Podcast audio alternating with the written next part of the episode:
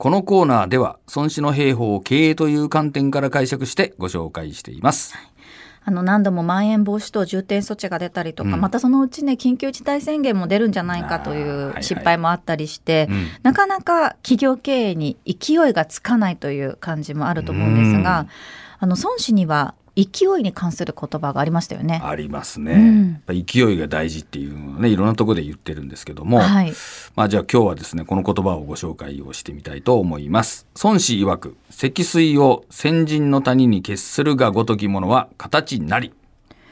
これは長尾さんの解釈ではこれダムを作れっていうお話でしたよね。よよくご存知で、うん、積水っていうのはね、まあ、これがダムですね水をせき止めるってことですでそれを決壊させてですね、先人の谷に決するというのは谷底にドワーッと水を落とすっていうことですね。まあ、それぐらいの勢いで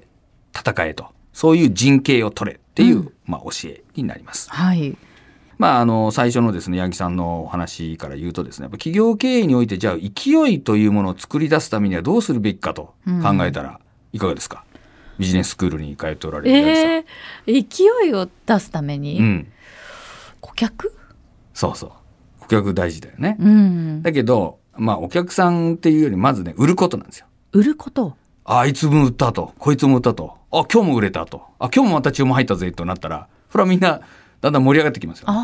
今日も売れなかったっすみたいなそうです、ね、お前もかと俺も売れてないよみたいなことになったらそれは勢いがどんどんしぼんでいきますよね。あ俺も売ったやってやるぜみたいなあいつも売ったのかみたいななるといい感じですよね。はい、でそういうその勢いを作っていくために何が重要かというとやっぱりお客さんの数ですね、うん、お客さんの数をどう作っていくか。これがですねお客さんのダムという、まあ、話になるんですね。はい。お客さんのダムでもそれどうやって作っていけばいいんですか？もうこれがまた一丁目一番地の今日話ばっかりなんですけども、ええ、データベース化するしかもう今はないですね。昔だったら大福帳とかあの大福帳、ええ、知らない？江戸時代に商売したら全部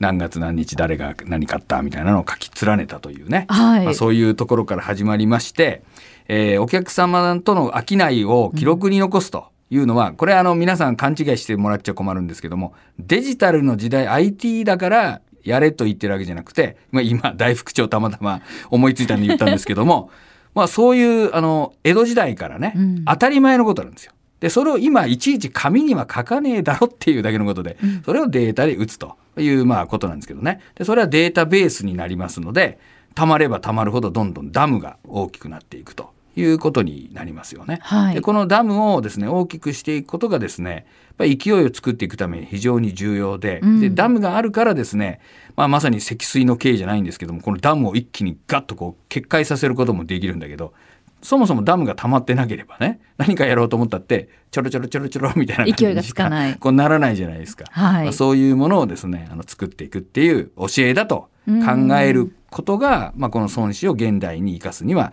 まあ、いいのではないかということですね。ううまくいったとものだけ誰かが買ってくれたっていうものだけを残すのではなくって、うん。うん、例えばこの人は買ってくれなかったけどどうしてなんだろうみたいなことを考えるのも重要。そういう情報も入れていいんですか？八木さんいいこと言うじゃない。本当ですか、うん、それもあのもう昔から商売の鉄則でウォントス、ね、スリップっつってお客さんが欲しいっつったんだけど欠品してるとか、うん、取り扱いがないという情報を貯めていくというねそういうのもですねこの商売の基本みたいなもんで、まあ、多分小売系の会社の方は皆さんやっておられると思うんですけども、えー、お客さんから「こんなんないの?」とかあの「テレビで見たんだけど」とか「こんなのが欲しいんだけどないの?」あ「すいませんうちは扱いがないんですよ」みたいなのをそこで終わってしまうんじゃなくてそれをデータをちゃんと集めて、えー、置くと。これ昔はあの、えー、紙にメモ書きしたんでえー、ですけども、まあ、今はそれもデータでもちろん入れていけば、まあ、瞬時に集計もできてですね、うん、で当然統計も取れることになります。はい、で大企業だったらこれがビッグデータになれば、まあ、AI が解析したっていいわけなんですけども、うん、AI っていうのもですねやっぱり元のそのデータが収集されないことには活躍のしようがないわけなんで、はい、やっぱり現場のデータをどう集めるかということですよね。センサーとかね IoT とかだけでは取れない情報をやっぱり現場の営業マンとか販売員さんが、まあ、生の声をね、うん、拾ってそれを入力するということができればね、まあ、そういう非常にいいダムが出来上がっていくことになりますね。はい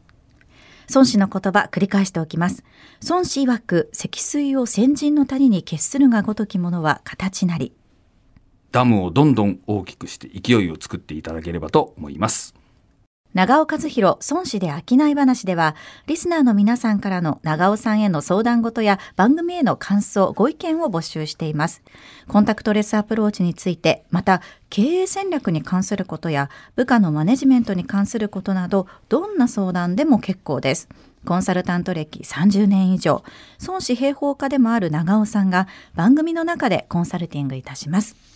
もちろん感想やメッセージもお待ちしています。メールは孫子アットマーク JOQR.net sonshi アットマーク JOQR.net です。番組の中でご紹介させていただいた方には1000円分のクオカードをお送りします。